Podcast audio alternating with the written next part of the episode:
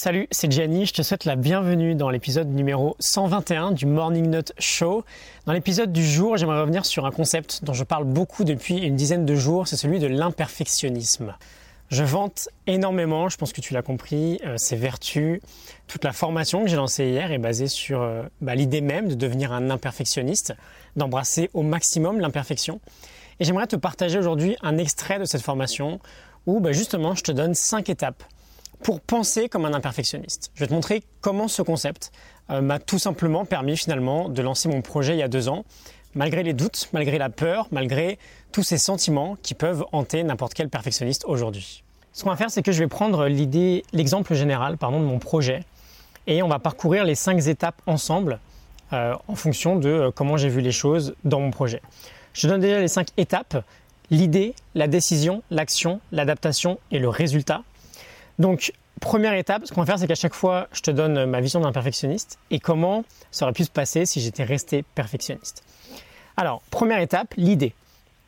Et si je créais, par exemple, un site internet pour partager mes fiches de lecture et peut-être me lancer plus tard dans un projet avec lequel je pourrais vivre? Alors, mon idée n'est pas parfaite. Euh, si je suis trop perfectionniste, je passe 150 ans à essayer de l'améliorer. Je vais me dire que c'est complètement irréaliste, que je vais perdre du temps, que je ferais mieux de me trouver un travail dans une autre boîte. Bref, je suis un imperfectionniste. J'accepte que mon idée ne soit pas parfaite. Première étape. Deuxième étape, la décision. Ok, j'ai des doutes, mais je vais quand même essayer de le faire. Là encore, si je suis perfectionniste, euh, je suis complètement bloqué parce que les conditions idéales ne sont absolument pas réunies. Je ne sais même pas développer un site web, j'ai pas les compétences et c'est pas le bon moment. Pour le perfectionniste, c'est jamais le bon moment.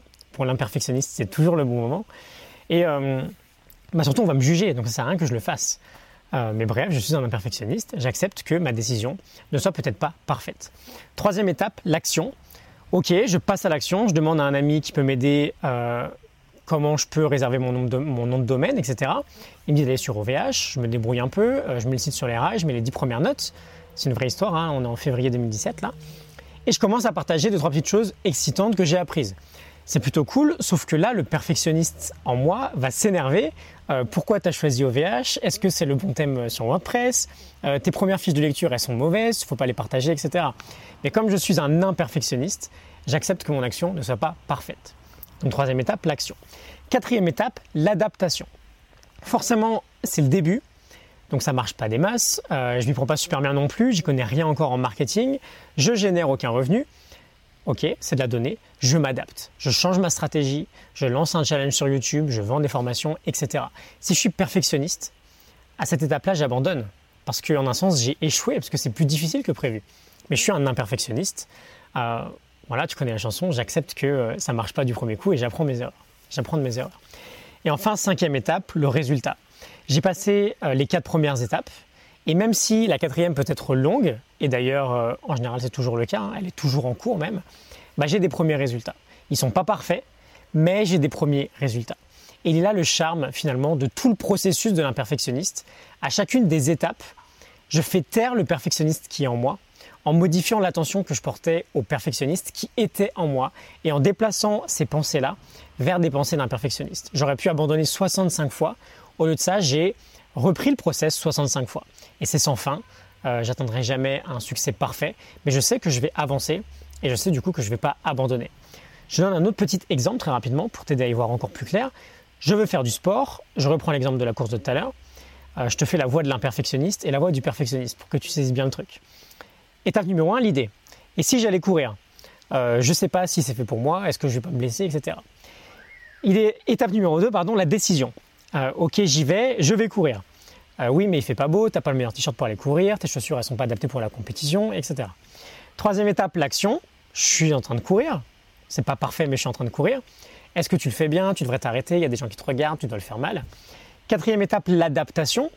Euh, j'ai pris un parcours assez difficile pour cette première, donc je prendrai peut-être un, chemin différent la prochaine fois. Non, tu devrais abandonner, t'es pas fait pour ça.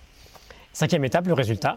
Bah, j'ai couru, j'ai fini ma séance, je suis fier de moi, euh, mon résultat est imparfait, mais je suis fier de moi. Et je recommence le process la prochaine fois en corrigeant, en m'adaptant et euh, bah, en changeant d'itinéraire parce qu'il n'était pas forcément adapté à ce que, à ce que j'avais besoin. Voilà, j'espère que ça t'a parlé. C'est vraiment l'idée initiale de perfectionnisme tu dégages, ma nouvelle formation pour vaincre le perfectionnisme. Elle a son tarif de lancement pendant ce début de semaine avec 91 euros de réduction. Donc si tu veux en profiter, bah, n'hésite pas, donc le tarif augmente.